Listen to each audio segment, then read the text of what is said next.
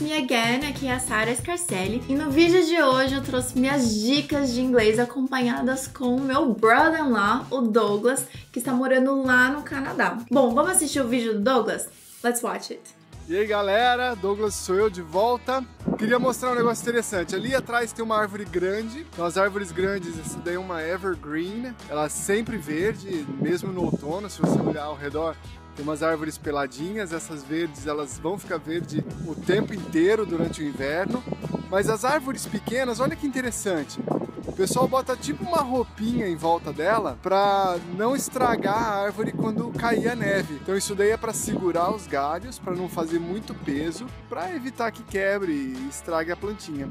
E como o Douglas falou no vídeo, ele falou de evergreen. Evergreen, a gente viu que é aquela é, árvore que tem as folhas que são para sempre verdes, que é justamente o significado da palavra. Ever é sempre, eternamente, e green, verde.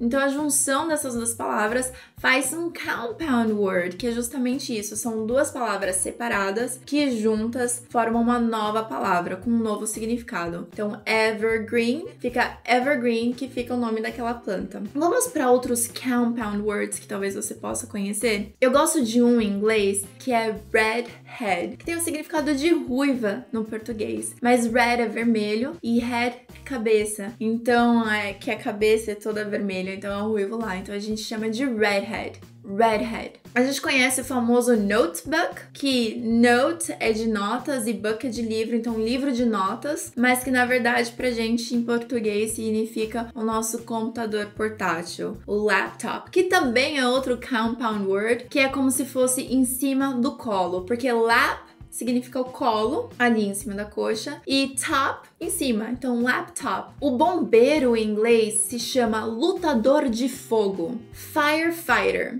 firefighter. O banheiro é na verdade um quarto de banho. Bathroom, bathroom. Então depois que você faz conta matemática, você tem o um resultado, não é? Pois é, em inglês a gente tem essa conotação que em inglês fica aftermath. Então no final das contas, aftermath.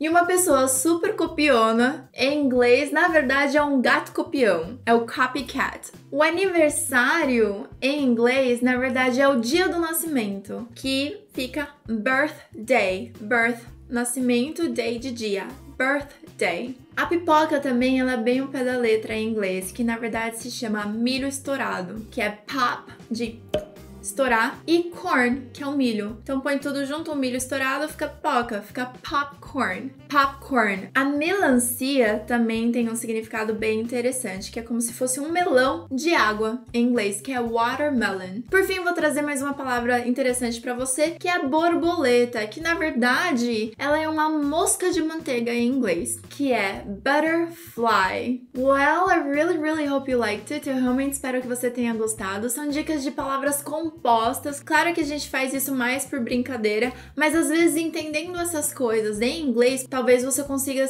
é, discernir o significado. Por exemplo, o girassol em inglês é sunflower, a flor do sol. Então já fica um pouco mais fácil de saber o que, ela é em português também. E também de poder usá-los mais no seu dia a dia, porque compound words são muito, muito comuns, mais comuns do que a gente imagina. É isso aí, I really hope you liked it. Espero que você tenha gostado. Você pode escrever aqui para mim, me falar o que você achou, fazer as suas perguntas. Mas antes eu quero te fazer um super convite para você participar da minha lista VIP, caso você não tenha participado ainda, que é um lugar muito gostoso onde eu compartilho é, bastante das minhas experiências e eu gosto de chamar para treinamentos e aulas ao vivo comigo as pessoas que estão especificamente na minha lista VIP. Então, se você quiser participar disso também, você pode clicar aqui embaixo para fazer parte da lista VIP, ok? É isso aí, então eu te vejo do outro lado. Bye, everyone!